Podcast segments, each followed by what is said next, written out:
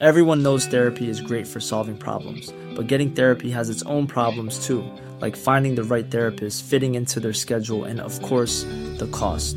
Well, BetterHelp can solve those problems. It's totally online and built around your schedule. It's surprisingly affordable too. Connect with a credentialed therapist by phone, video, or online chat, all from the comfort of your home. Visit betterhelp.com to learn more and save 10% on your first month. That's BetterHelp, H E L P.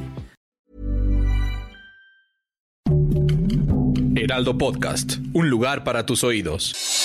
Noticias del Heraldo de México.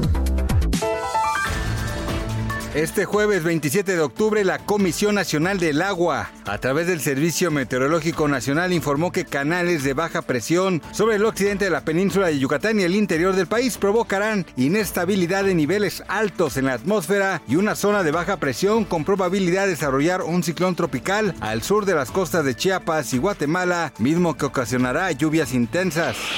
De acuerdo con el reporte de algunos medios locales de Acapulco, el incendio de esta tarde registrado en Plaza Galería La Diana ya fue controlado luego de que elementos del heroico cuerpo de bomberos acudieron al sitio a sofocarlo. Sin embargo, el fuego consumió una tienda de tenis ubicada al interior de este centro comercial.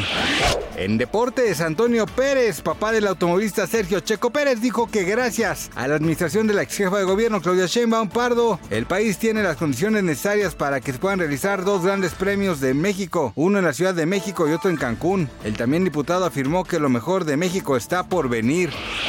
El reconocido cantante de música grupera Germán Montero generó polémica tras afirmar que el tema reggaetón champagne, interpretado por Bella Cat y Danny Flow, es algo triste pues incita al morbo y la sexualidad temprana de los niños. Además reconoció que él nunca se prestará a ofender a ninguna dama a través de sus canciones.